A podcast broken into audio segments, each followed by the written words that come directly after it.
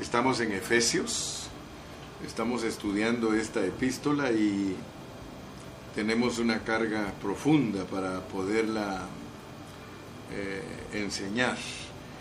Eh, vamos a leer en el capítulo 1, vamos a leer primero el versículo 16 y 17. Dice, no ceso de dar gracias por vosotros, haciendo memoria de vosotros en mis oraciones, para que el Dios de nuestro Señor Jesucristo, fíjate, el Dios de nuestro Señor Jesucristo, el Padre de Gloria, os dé espíritu de sabiduría y de revelación en el conocimiento de Él. Cuando Él empieza la epístola aquí en el 1.3 dice, bendito sea el Dios y Padre de nuestro Señor Jesucristo. Ahora noten que en el, en el 17 dice, para que el Dios de nuestro Señor Jesucristo, el Padre de Gloria. Entonces noten que aquí le cambió en, vez, eh, en vez de el Dios, dice, y Padre de nuestro Señor Jesucristo, nos dice que Cristo es la gloria, porque dice, para que el Dios de nuestro Señor Jesucristo, el Padre de gloria. Eso nos lo, dice en el versículo 17. En el 3 dice, bendito sea el Dios y Padre de nuestro Señor Jesucristo. Entonces cuando Pablo nos dice que Él es el Padre de gloria, solo está intercambiando los términos. Entonces eh, le doy gracias a Dios porque se recuerdan que cuando les estuve enseñando de, de Génesis, les dije que el Señor nos creó, nos formó y nos hizo para su gloria, para su Cristo. Aleluya. Entonces la Biblia solo tenemos que aprender a unirla.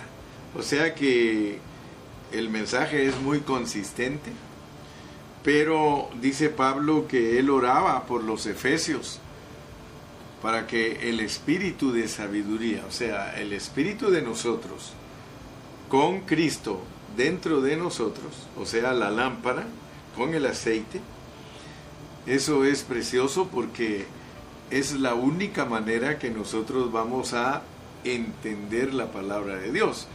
Y ocupé bastante tiempo en el último mensaje para hablar acerca de no entrar a la palabra con nuestro ser natural.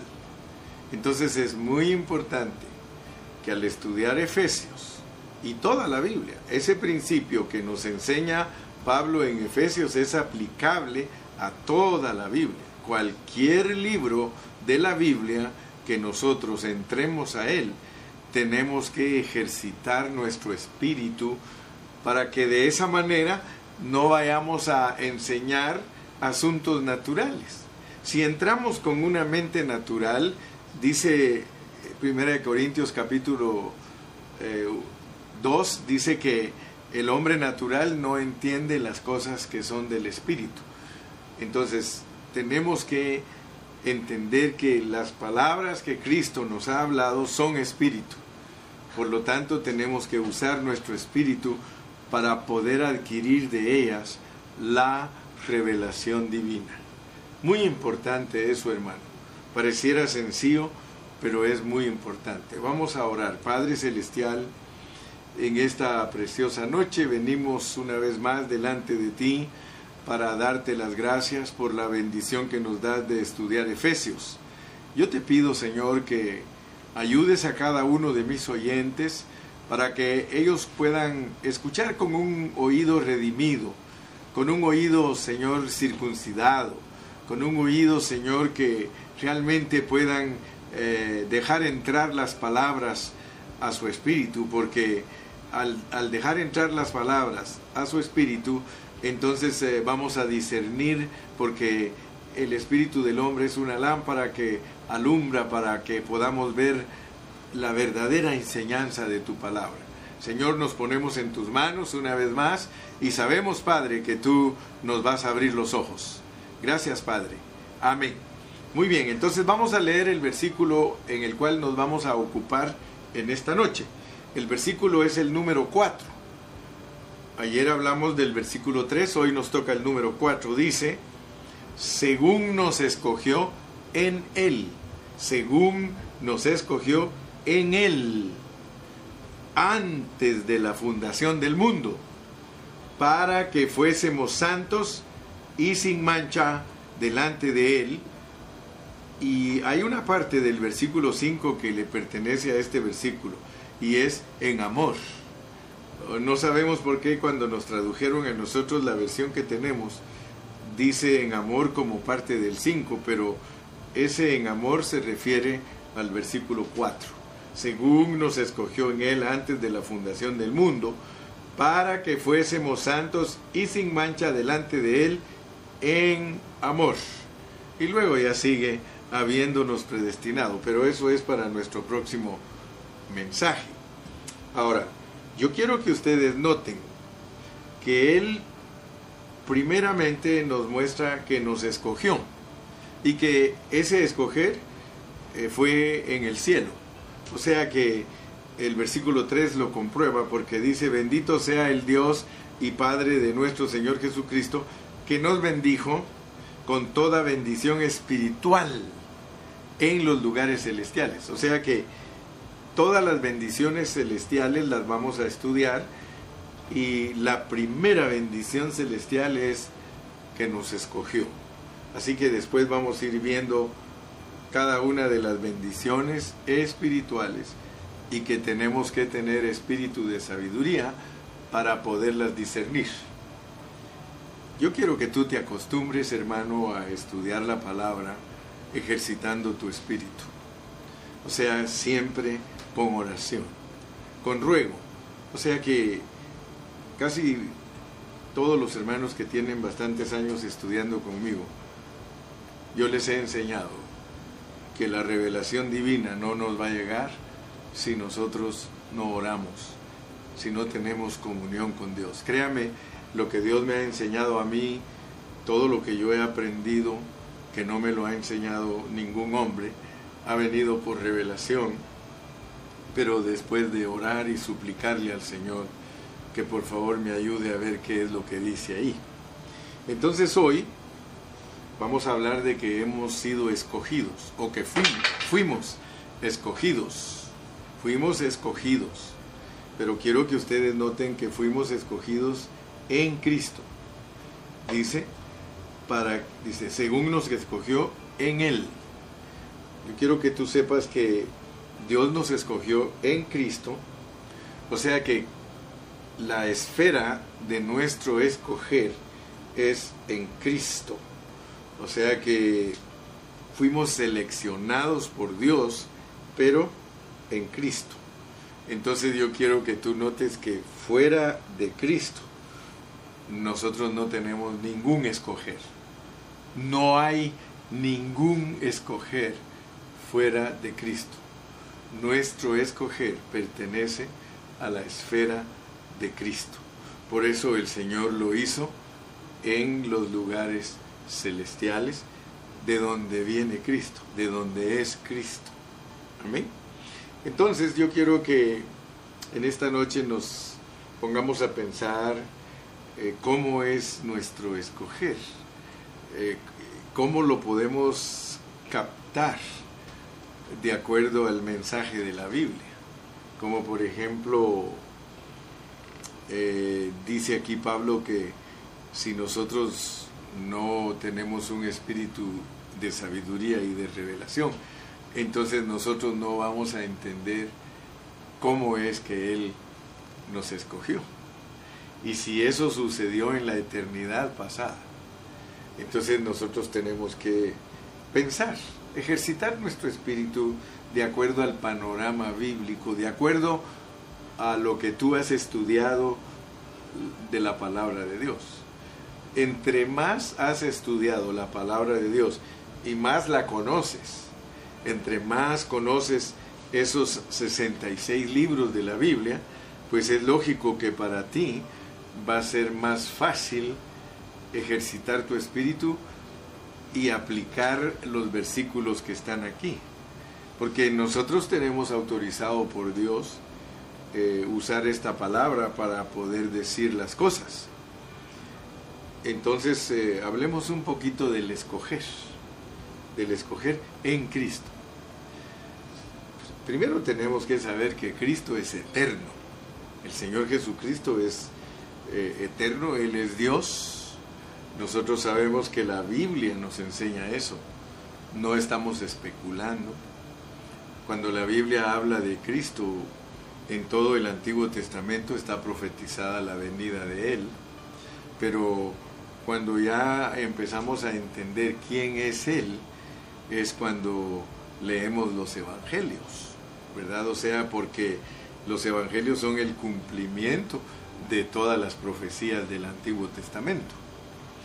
Por decir algo, en Isaías dice que un niño nos es nacido, hijo nos es dado, y luego nos habla de los títulos que Dios le da a él. Eh, luego también leemos en Miqueas que en Belén Efrata nacería el que es nuestro Salvador. Y luego nos dice secretos porque dice que sus salidas son desde la eternidad. O sea que el Señor Jesucristo no es alguien que se puede entender hasta que nace en Belén. No, el Señor Jesucristo es, es Dios. Y ese es el mensaje puro de la Biblia. Y cuando uno lee el Evangelio de Juan, ahí dice en el principio era el verbo, ahí en Juan lo pone como el hablar. En el principio era el hablar divino y el hablar estaba con Dios y, el hablar era Dios. Y entonces luego nos dice en el versículo 14 que ese hablar eh, tabernaculizó, o sea que se hizo hombre, tomó un cuerpo de un hombre, ese hablar divino, de tal manera que cuando Cristo vino a esta tierra, cuando se encarnó, ese hombrecito que nació en Belén y que creció en Nazaret y que cuando ya estaba grande, él hablaba la palabra de Dios, pues era Dios hecho hombre. Y siempre les he dicho que los judíos pues no entienden eso porque ellos no fueron escogidos por Dios para que vieran eso, eh, porque vamos a entender que todo lo que tiene que ver con nosotros tiene que ver con la soberanía de Dios, lo que Él ha decidido. Entonces, eh, desde el principio de la Biblia, nosotros encontramos eh, cómo es que Dios creó al hombre, lo formó y lo hizo, y me gustaría que leyéramos ese versículo tan lindo que, Dios últimamente ha puesto mucho en mi corazón, Isaías 43, 7. Ese versículo no sé por qué, pero lo cargo tan grabado en mi mente. Dice, todos los llamados de mi nombre, todos los llamados de mi nombre, nosotros, nosotros somos cristianos, el nombre de Él es Cristo y nosotros somos cristianos. Eh, por ejemplo, en el Antiguo Testamento eh, Dios se identifica como Israel y los eh, que son llamados de su nombre, pues israelitas, ¿verdad? Entonces dice todos los llamados de mi nombre, tanto israelitas como cristianos, para gloria mía los he creado, los formé y los hice. Entonces ya vimos que la gloria es Cristo, acabamos de leerlo, que Él es el Padre, ¿verdad? de, la gloria. Él es el Padre de la gloria. Entonces, y, aquí en el versículo número 3 dice que Él es el Padre de nuestro Señor Jesucristo. Entonces, si unimos el rompecabezas, vamos a entender entonces que Dios, desde Génesis, desde que Él crea, forma y hace al hombre, lo hizo con el propósito de que se vea en Él su gloria. Pero para eso, para eso nos escogió. O sea que aquí en el verso 4 dice, según nos escogió en Él. Eh, nos escogió en esa gloria, en esa persona. Entonces, este, eh, por eso Pablo en, Filipenses dice que todos nosotros tenemos que eh, crecer hasta llegar a esa gloria. Y nos pone una infinidad de enseñanzas, Pablo, de cómo podemos llegar a esa estatura. Pero mi punto es este, estamos hablando de que fuimos escogidos, según nos escogió en Él antes de la fundación del mundo. Si nosotros no entendemos cómo es ese escoger, entonces nosotros no vamos a poder entender lo que Él nos dice que nos escogió para que fuéramos santos, para que fuéramos santos y sin mancha, pero entendamos bien nuestro escoger primero. Por eso quiero hablar primero de nuestro escoger y después voy a hablar de ser santos y sin mancha. Como esto sucedió antes de la fundación del mundo, leamos un versículo, primera de Pedro, vayamos a primera de Pedro capítulo 1 y versículo 2. Primera de Pedro capítulo 1 y versículo 2. La palabra elegidos, elegidos, es la misma palabra que tenemos escogió. Escogido y elegido es lo mismo. Y seleccionado lo mismo elegido, seleccionado, eh, eh, escogido. Ahora dice que Él nos eligió según la presciencia, la presciencia, no la presencia. La presencia es cuando estamos delante de Él, sino la presciencia es que Él conoce todas las cosas antes de que sucedan. Presciencia de Dios Padre, o sea, dice que nos, nos eligió según la presciencia de Dios Padre en santificación. O sea, lo que nos está diciendo el apóstol Pablo aquí, según nos escogió en él antes de la fundación del mundo, para que fuésemos santos. Pero noten pues que donde se inició el trabajo nuestro de santidad, porque algunos hermanos tienen la idea equivocada de lo que es ser santo. Por eso lo primero que quiero hablar es el escoger y después lo que Dios quiere decir cuando Él dice que nos escogió para ser santos y sin mancha. Entonces, nos eligió según la presencia de Dios Padre en santificación del Espíritu para obedecer y ser rociados con la sangre de Jesucristo. Gracia y paz sean multiplicadas. Pedro nos mete también hasta la eternidad pasada, hasta antes de la fundación del mundo. Él dice, nos eligió allá en los cielos. Ahora, yo les pregunto algo a ustedes, porque hay cosas que para nosotros son misterios, y mayormente si no conocemos la, la Biblia, pues es peor, porque el misterio se vuelve más oscuro. Pero yo quisiera preguntarle a ustedes, ¿alguna vez ustedes se han puesto a pensar qué éramos nosotros? ¿Qué eran ustedes antes de venir a este mundo? ¿Qué éramos? Nosotros tenemos que pedirle a Dios que nos revele qué éramos. Imagínense que nosotros venimos a esta tierra, Dios nos pone aquí en esta tierra, pero si nosotros no oramos a Dios para que nos revele qué éramos antes de venir aquí, nosotros vamos a estar siempre con incertidumbre y con duda y, vamos a estar en la oscuridad, pues. No vamos a tener ninguna palabra sobria de poder decir, bueno, yo era esto antes de venir aquí a la tierra. ¿Cómo podemos nosotros averiguar qué éramos nosotros antes de venir aquí a esta tierra? Yo no creo que Dios nos tenga ocultas las cosas y que no nos quiera decir. Cuando Dios habló con Job, le dijo, Job, siéntate, quiero hablar contigo. Y le dice, si tú me contestas las preguntas que yo te voy a hacer, entonces verdaderamente eres sabio. Fíjese lo que le dice.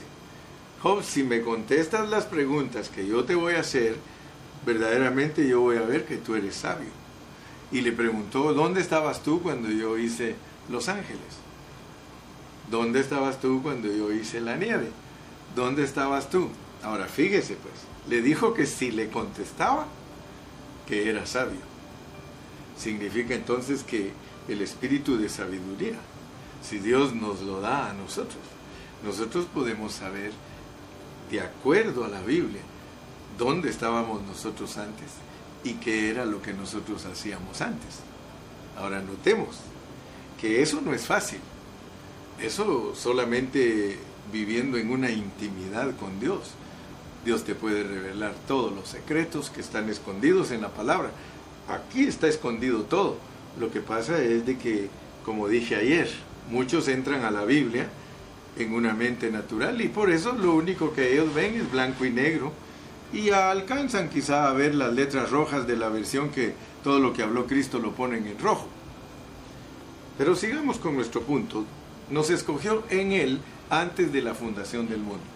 Nos escogió en Él antes de la fundación del mundo.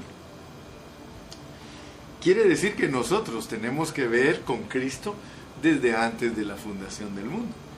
Y si Cristo es eterno, y si Él estaba en la eternidad, pues nos escogió en Él. Dios no puede escoger algo que no existe. Teníamos que estar allí. Ahora, ¿cómo podemos entender nosotros que venimos aquí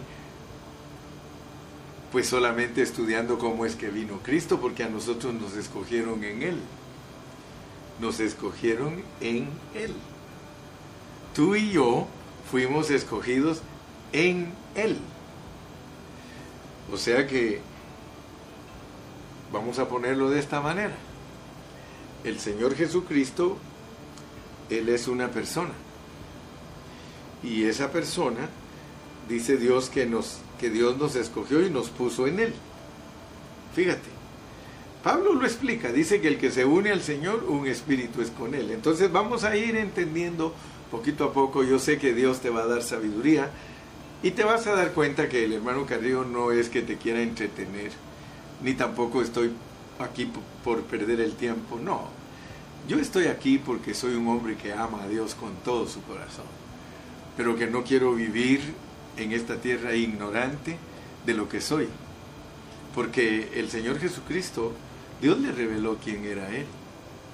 Dios le reveló a Cristo lo que Él era y por eso Cristo pudo vivir la vida del Padre porque Dios le reveló quién era. Pero si Dios no te revela a ti quién eres tú, ¿cómo vas a vivir para Dios? Entonces, solo date cuenta cuán profundo es el Evangelio. No es algo liviano, no es algo... Ahora, ahora, si tú oras, Dios te lo vuelve fácil.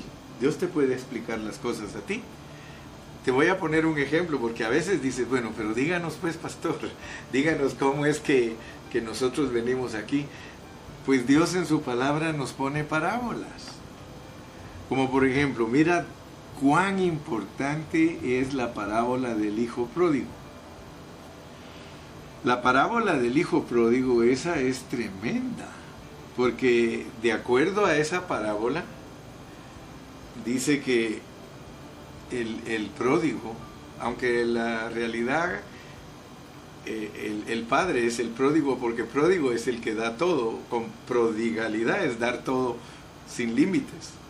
Pero él era un hijo del padre pródigo, del, y al hijo le pusieron pródigo, pero la realidad el pródigo es Dios. Estudia esa palabra, pródigo, vas a ver que es una persona que, que da todo para el que él ama. Y, por eso yo siempre he creído que el pródigo es Dios y su hijo era un hijo perdido. Entonces, pero le pusieron la parábola del hijo pródigo, pero es, es el, el padre pródigo que le da todo a su hijo. Entonces, ahí nos enseñan en esa parábola que el hijo le dice al padre, dame mi herencia, dame mi herencia. Y la parábola te dice que el padre le dio la herencia al hijo.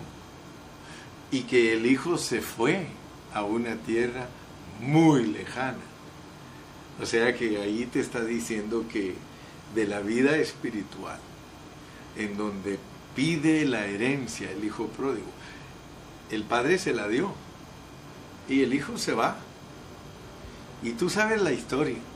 Tú sabes que el hijo pródigo se fue y se gastó la herencia como él quiso como él quiso. El padre no le reclamó. Le dijo, esto eres.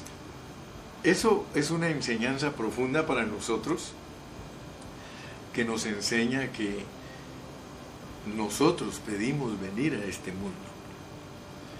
Cuando la Biblia dice que nos escogió, en Él nos escogió. Pero nosotros tenemos que saber por la Biblia la manera en que Dios escoge. ¿De qué manera escoge Dios a sus siervos? Él pregunta, ¿quién quiere ir? Y cuando Él los escoge es cuando, cuando el que, al que le pregunta quién quiere ir dice, heme aquí. Cuando tú lees en la palabra del Señor, como por ejemplo tú lees en el libro de los reyes que Dios estaba en una reunión con todos los dioses, con los ángeles, con los espíritus. Y él dijo, ¿quién quiere ir a engañar a un rey? Y dice que les propuso, les dijo, el, el a este rey, al rey acá, quiero engañarlo.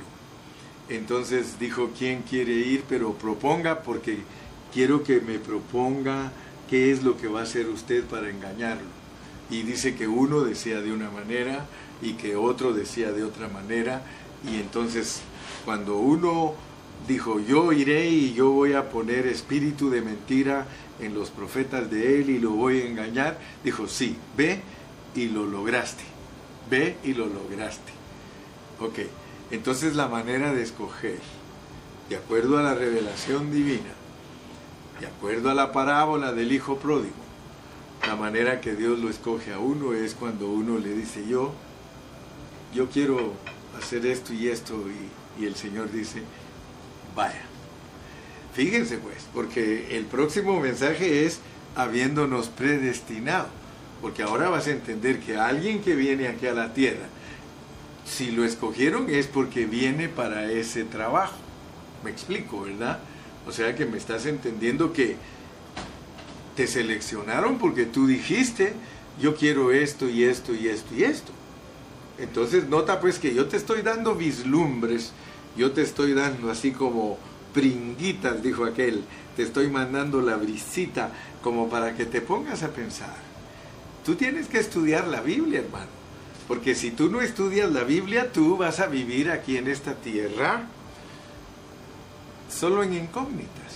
Yo le doy gracias a Dios porque yo no vivo en incógnitas. Creo que por eso Dios me ha abierto muchas partes de la Biblia. Por ejemplo, yo entiendo la soberanía de Dios. Eh, yo entiendo la Biblia porque la Biblia es un, es un libro que está escrito de todo lo que ya pasó. Todo ya pasó. O sea que para Dios esta Biblia, Él, todo esto ya pasó. Pero nosotros nos introdujo Dios aquí en el tiempo para que muchas cosas que leemos allí todavía están, estamos esperando que sucedan. Pero para Dios ya todo sucedió. Por eso es más fácil para mí entender la Biblia. Si yo no entiendo la soberanía de Dios, que aquí está escrito, les voy a poner un ejemplo. Un ejemplo. Aquí está escrito que Dios eh, creó, formó e hizo a Adán. ¿Sí o no? ¿Sí me crees? Aquí está escrito. Aquí está escrito que Eva fue engañada. Que Eva fue engañada.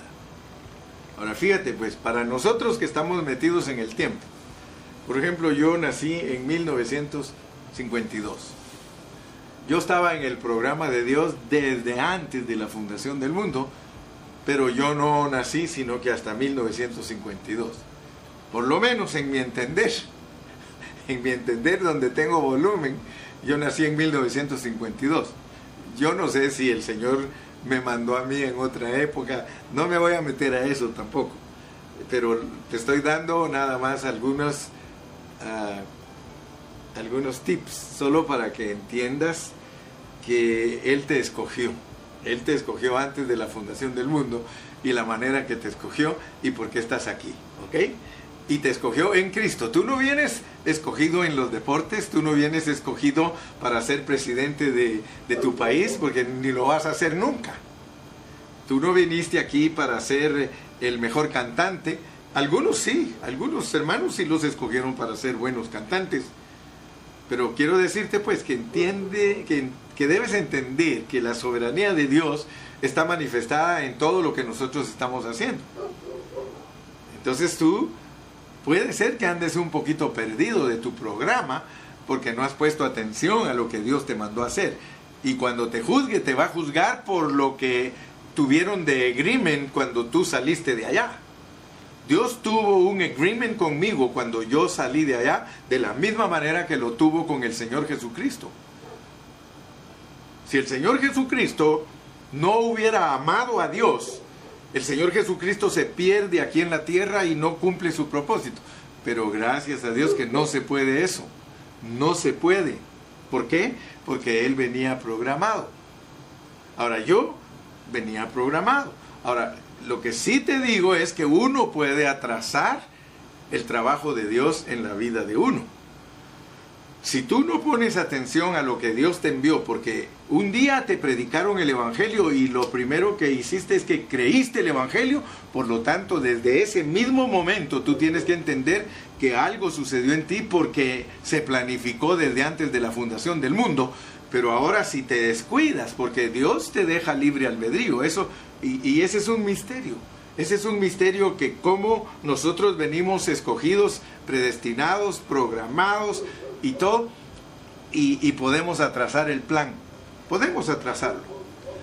Entonces volvamos a nuestro punto, pues, que según nos escogió en Él antes de la fundación del mundo. Como ya te estás familiarizando un poquito con lo que quiero hablarte, entonces yo solo quiero que tú veas que ese escoger tiene bases.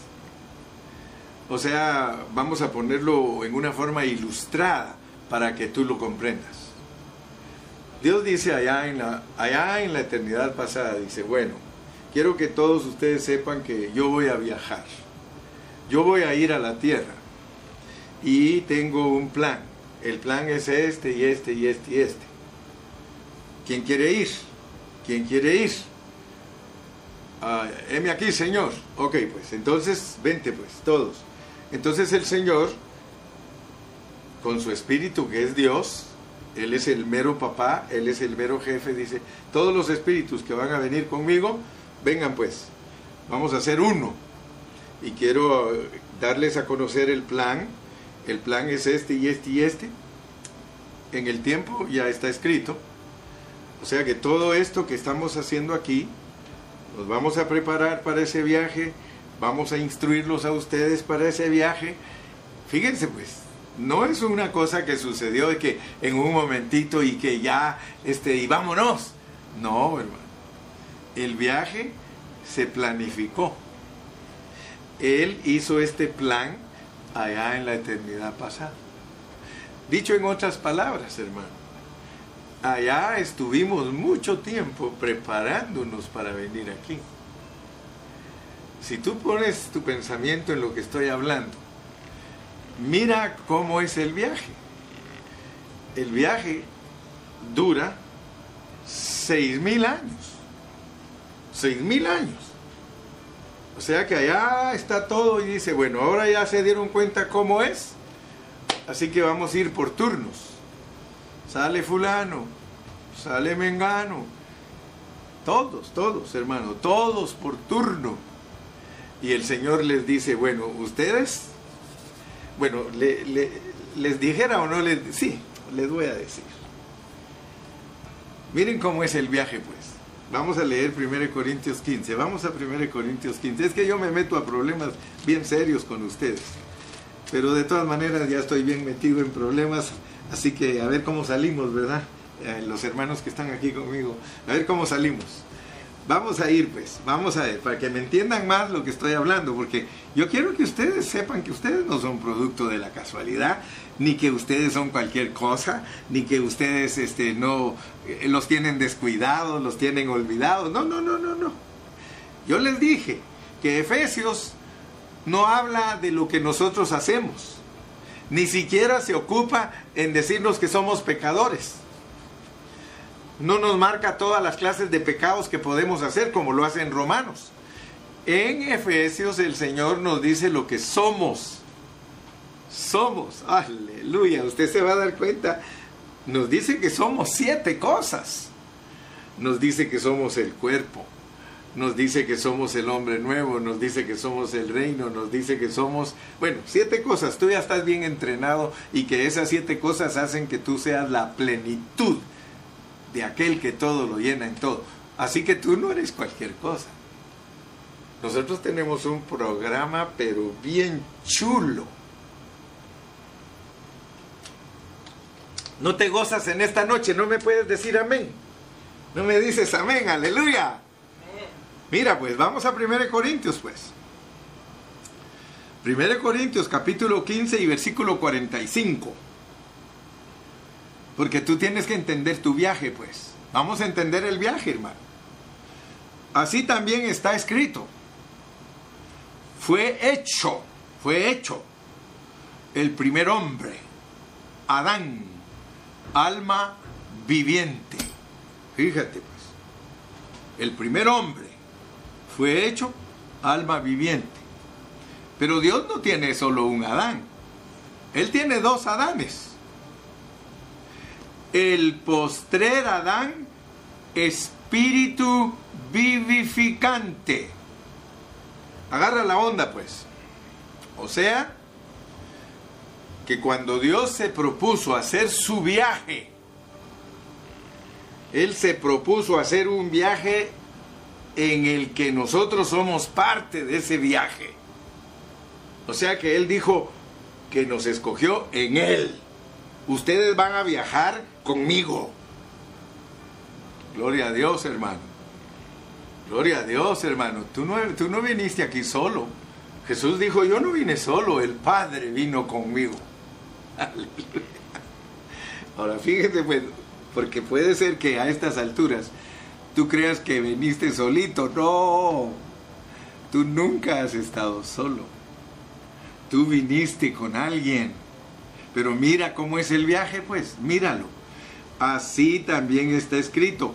Fue hecho el primer hombre, Adán, alma viviente. El poster Adán, espíritu vivificante.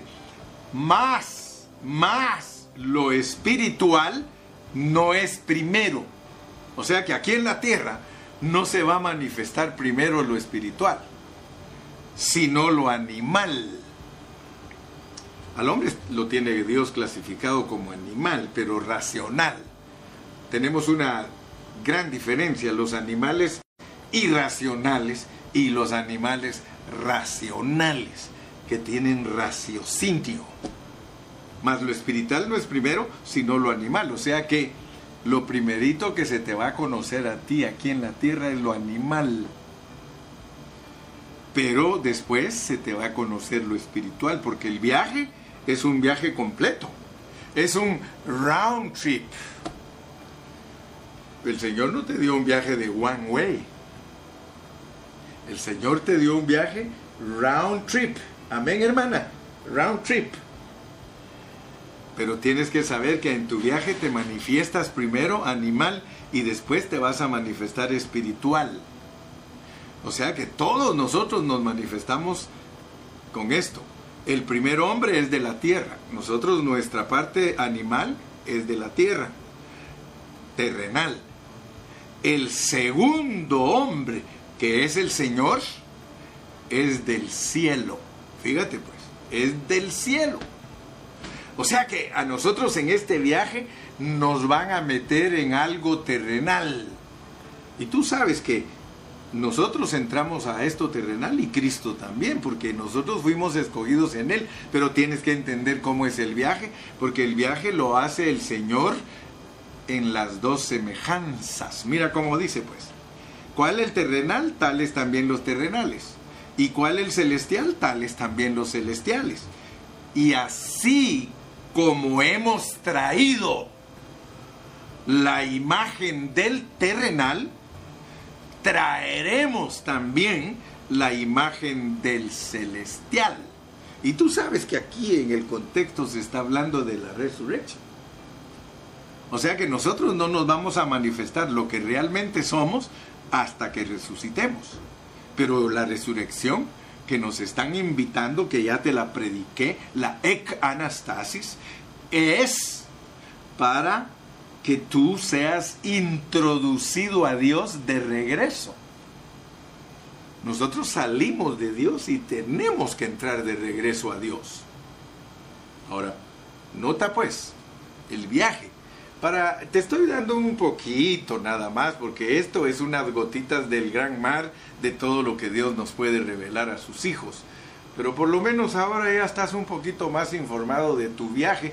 Allá tú si quieres vivir como animal, aleluya. Allá tú si te quieres quedar viviendo como animal, porque esa no es tu meta. Tu meta es celestial porque vienes de allá arriba. Te escogieron en Él. ¿Y cómo te mandaron? Ahora, por eso yo le doy gracias a Dios. Y yo nunca he oído predicar a nadie. No sé si en el mundo haya otro hermano Carrillo que también predique las cosas que Dios le ha dado al hermano Carrillo, pero yo nunca he oído a ninguno hablar de este viaje. Este viaje Dios a mí me lo reveló. Y Él me reveló que nosotros todos, incluyéndolo a Él, venimos en Adán. Solo mira lo que te estoy diciendo. A mí nadie me puede decir que Cristo no venía en los lomos de Adán si él también tenía su turno para nacer. Yo ya te expliqué que yo tenía mi turno en el año que nací, tú tenías tu turno en el año que naciste, Abraham tenía su turno en el día que él nació, Cristo tuvo su turno en el día que él nació, todos tenemos una fecha de nacimiento aquí en la tierra. Aún Dios tiene una fecha de nacimiento aquí en la tierra, descendiente de Adán. Entonces ahora pues ya me vas a entender un poquito más porque yo te he explicado que la primer venida de Dios es como alma viviente. Las dos semejanzas. Cristo adquirió las dos semejanzas. Ahora, a muchos les cuesta entender que Adán es Dios viniendo a la tierra como alma viviente. Ahora, yo no tengo pena de decirlo y no estoy hablando herejías ni estoy fuera de contexto, porque alguno dirá, pero ¿cómo si Adán, Adán pecó? Sí, pero no fue él por su cuenta, sino que pecó por amor a Eva. Así que ni Adán de Génesis ni Adán de, de los Evangelios pecó. Ellos pecaron por causa de su esposa. Ambos, ambos pecaron por causa de su esposa. Entonces Dios cuando él se decidió a hacer su viaje, nos preguntó a todos quienes querían venir y todos los que decidimos venirnos con él, esa es la manera que él nos escogió. Aquí estamos, bendito sea el nombre del Señor, no nos hemos perdido, estamos en el camino, hemos sido eh, hallados por él, somos las ovejas que él escogió entre los gentiles él tiene ovejas que escogió en el pueblo de Israel para este mismo viaje y de ambos pueblos vamos a entender ya más que hizo uno solo, que es su cuerpo, su reino, su, esposa, etcétera, etcétera, etcétera. Yo creo que estamos agarrando la onda, ¿no creen ustedes? oh, yo le doy gracias a mi Señor, hermano, porque Él me escogió antes de la fundación del mundo. Y entonces yo solo tengo que entender que Él me escogió y me predestinó y que por eso es que Él está bendiciéndome y ayudándome y aconsejándome que, que sea su vencedor, que sea su primicia. Mañana vamos a tener un día excelente de enseñanza sobre lo que es el reino y usted se va a quedar pero bien asombrado de la necesidad que tiene la iglesia de entender el propósito divino. Oh, yo le doy gracias a mi Señor. Yo soy feliz, hermano, porque yo conozco mi destino, yo conozco mi procedencia y conozco mi destino. Bueno, eso yo sé que no lo logré entender cuando empecé mi vida cristiana, porque cuando yo eh, inicié mi vida cristiana yo era un Nicodemo, que era como el viento, que nací de nuevo, que no sabía ni de dónde venía ni a dónde iba, pero con el tiempo el Señor me ha bendecido y ahora sí sé para dónde voy y de dónde vengo. Aleluya. Bueno, el tiempo ha avanzado y me quedan poquitos minutos y todavía me falta hablar de que nosotros eh, hemos sido escogidos y escogidos en Él, pero para que seamos santos y sin mancha delante, de Él. Entonces los, los últimos minutos que me quedan en el día de hoy los voy a utilizar para entender qué quiere decir que Él nos escogió para ser santos y sin mancha delante de Él. Primero que todo, yo quiero que tú eh, pongas atención a estos pensamientos que voy a expresar. Dice que Él nos escogió para que seamos santos. Pero yo, yo quiero que tú saques de tu mente toda enseñanza que no es pura, toda enseñanza que, es, que es natural, porque nosotros tenemos mucha enseñanza natural y yo no estoy por un evangelio aprendido, ya te dije, sino por un evangelio revelado. Yo quiero que Dios me ayude a ejercitar mi espíritu para que yo pueda recibir revelación de Él y de esa manera no enseñar conceptos aprendidos por mi mente natural. Te digo esto porque cuando hablamos de ser santos, muchos cristianos no saben lo que eso significa, no lo han captado.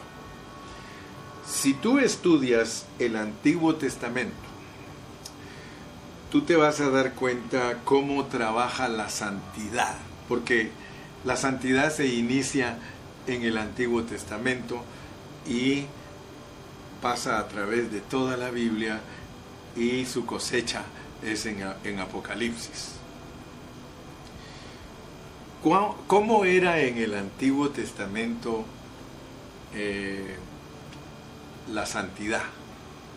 Si tú lees Génesis, en Génesis no aparece la palabra santo. Ahí no, no vas a encontrar nunca la palabra santo en Génesis. La palabra santo y santísimo aparece hasta en el libro de Éxodo. Y la palabra santo y santísimo aparece cuando Dios le dice a Moisés que haga un tabernáculo y ese tabernáculo allí iba a venir Él. O sea que algo se vuelve santo cuando Dios viene a ello. Entonces nota que, por ejemplo, cuando dice que Moisés se le quedó viendo a la zarza, que ardía y no se consumía, y cuando él quiso acercarse a ver la, zarza que, que, ardía y no se consumía, le habló Dios y le dijo, hey, hey, hey, quítate los zapatos, quítate las sandalias, porque el lugar donde tú estás es santo. O sea, noten pues cómo empieza Dios a revelar cómo es ser santo. Porque en la Biblia dice que solo Dios es santo, solo Dios es santo. Pero noten que en el Antiguo Testamento cuando alguien se acercaba a Él, Él le decía, hey, hey, hey, quítate las sandalias porque en el lugar que estás es santo. O sea que algo en el Antiguo Testamento se volvía santo porque Dios estaba allí.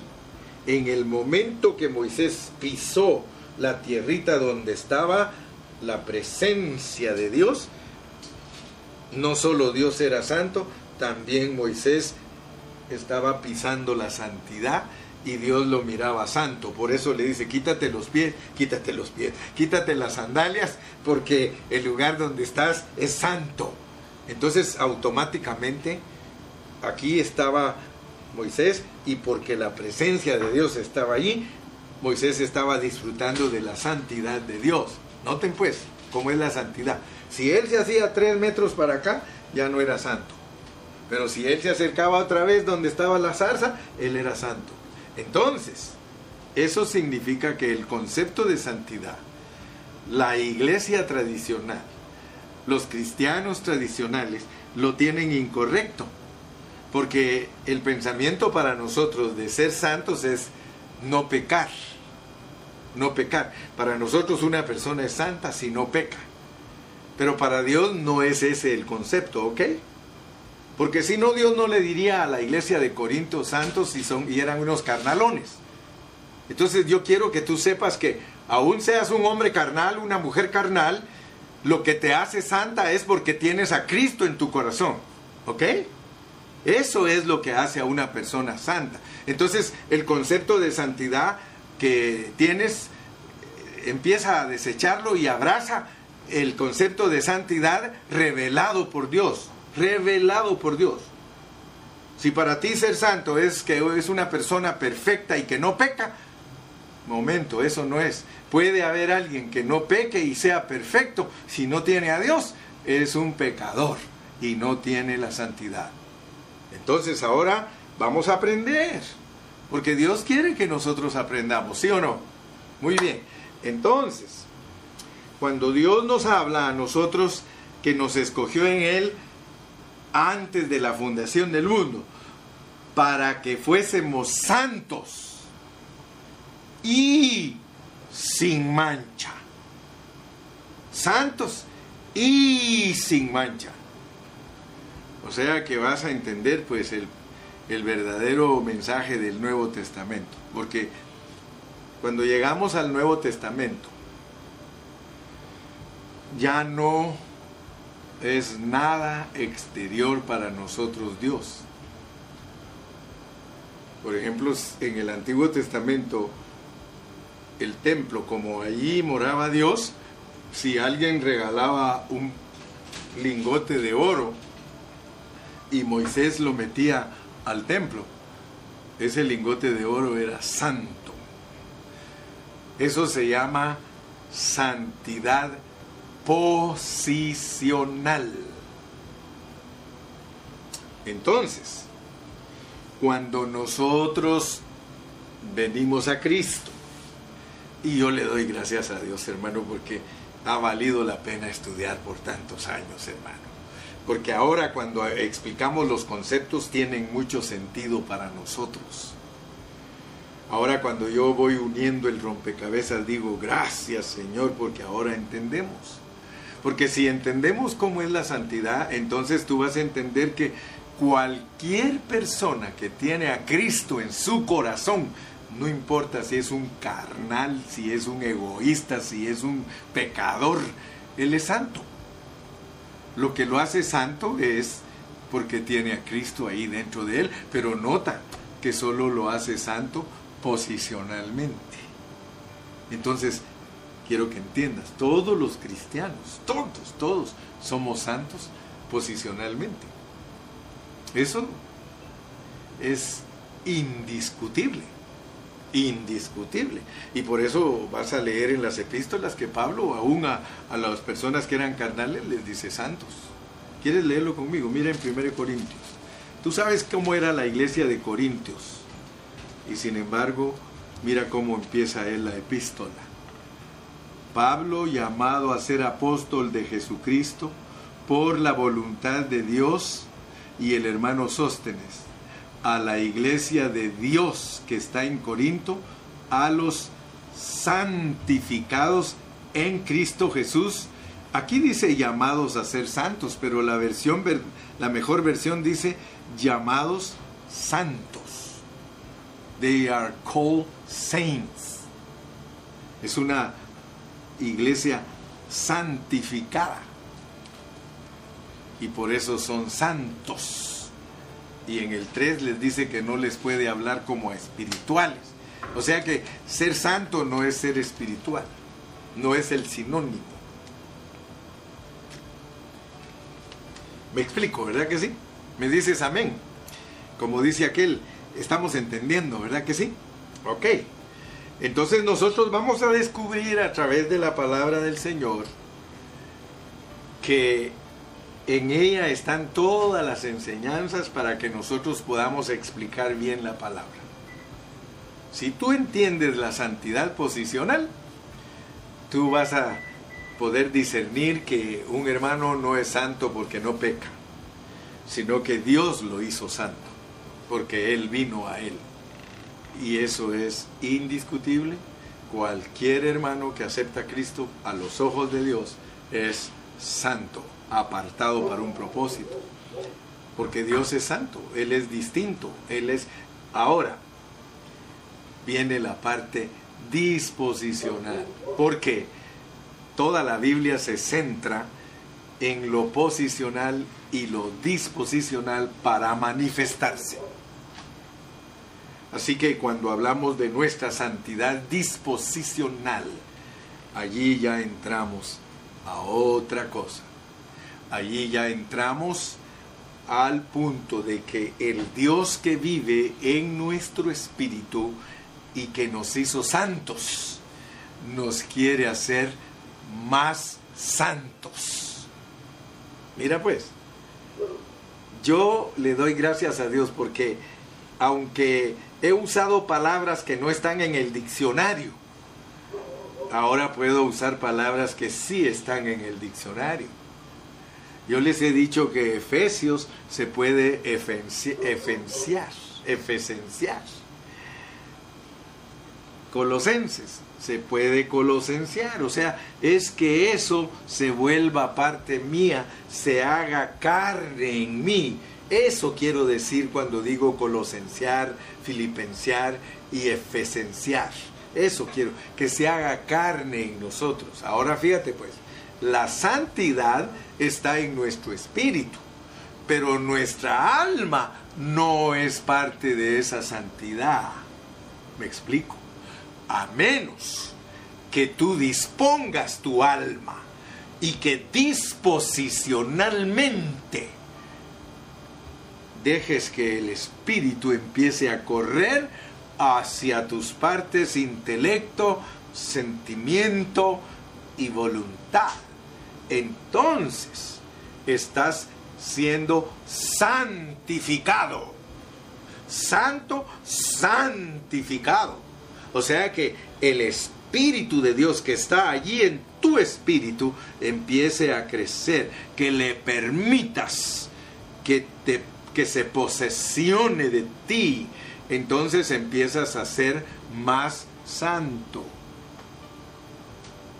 ¿Me explico? Ahora puedes ver cómo trabaja la santidad, pues. No vayas a creer que la santidad es una persona perfecta y sin pecar. No, la santidad posicional te hace santo para llevarte a ser sin mancha delante de Él. ¿Cómo vas a llegar a ser sin mancha?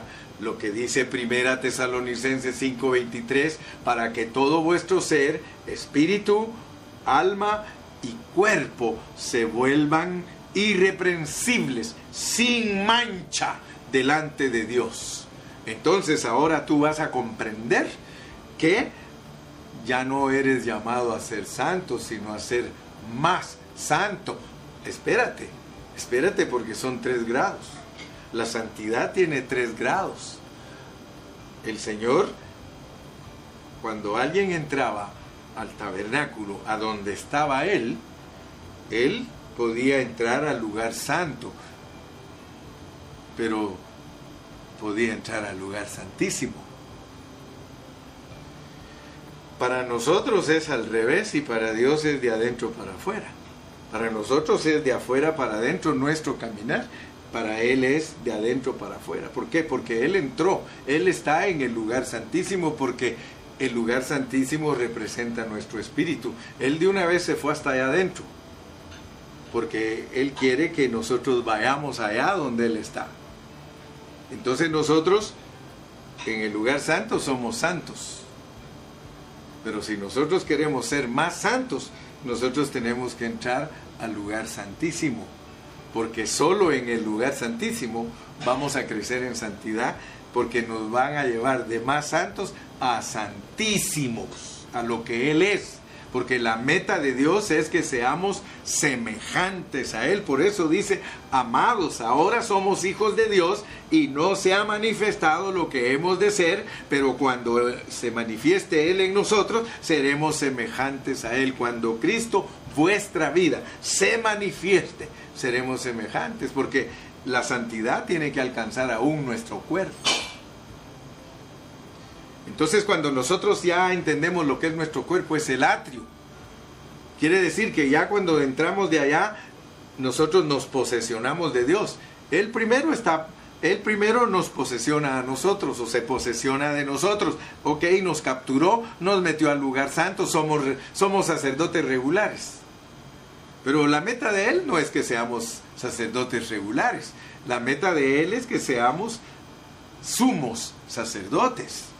Entonces Él nos quiere que entremos hasta el lugar santísimo y cuando ya nosotros estemos con Él en el lugar santísimo, experimentando el lugar santísimo, quiere decir que todo lo que es de nosotros, lo que es santo en nosotros, se va a volver uno, se rasga el velo, se rasga el velo y se vuelve el lugar santo con el Santísimo, se vuelve una sola pieza, se vuelve un solo cuarto, de tal manera que ya allí adentro, quitado el velo, del lugar santo al santísimo, ahí va a estar el arca, ahí va a estar eh, el altar de oro, y entonces vamos a entender que Dios se posesionó de nosotros y nosotros nos posesionamos de Él, y ahora cuando venimos de regreso, porque hay que salir, hay que salir al campamento, aleluya, entonces cuando salimos al campamento, nosotros expresamos lo que es estar con Él, por eso Moisés cuando llegaba con el pueblo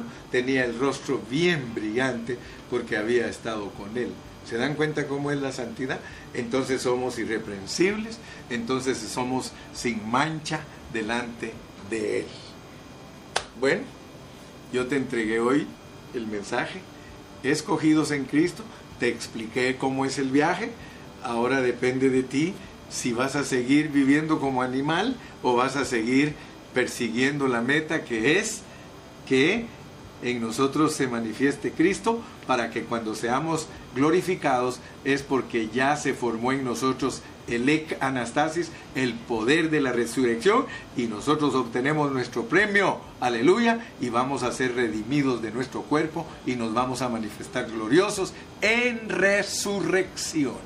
Padre, te damos gracias en esta noche por la palabra Gracias que no estamos moviéndonos en conceptos superficiales, ni nos estamos moviendo, Señor, por una revelación del hombre natural. Estamos moviéndonos en la revelación del Espíritu, en donde nuestro Espíritu está siendo ejercitado y estamos entrando, Señor, hasta la esfera tuya. Nuestra cabeza se ha metido al cielo. Gracias porque nos estás diciendo que busquemos las cosas de arriba de donde viene Cristo y donde está Cristo. Señor, gracias por nuestro round trip. Gracias, lo anhelamos, queremos perseguir esa meta, alcanzar ese premio del supremo llamamiento. Señor, gracias por todos mis hermanos.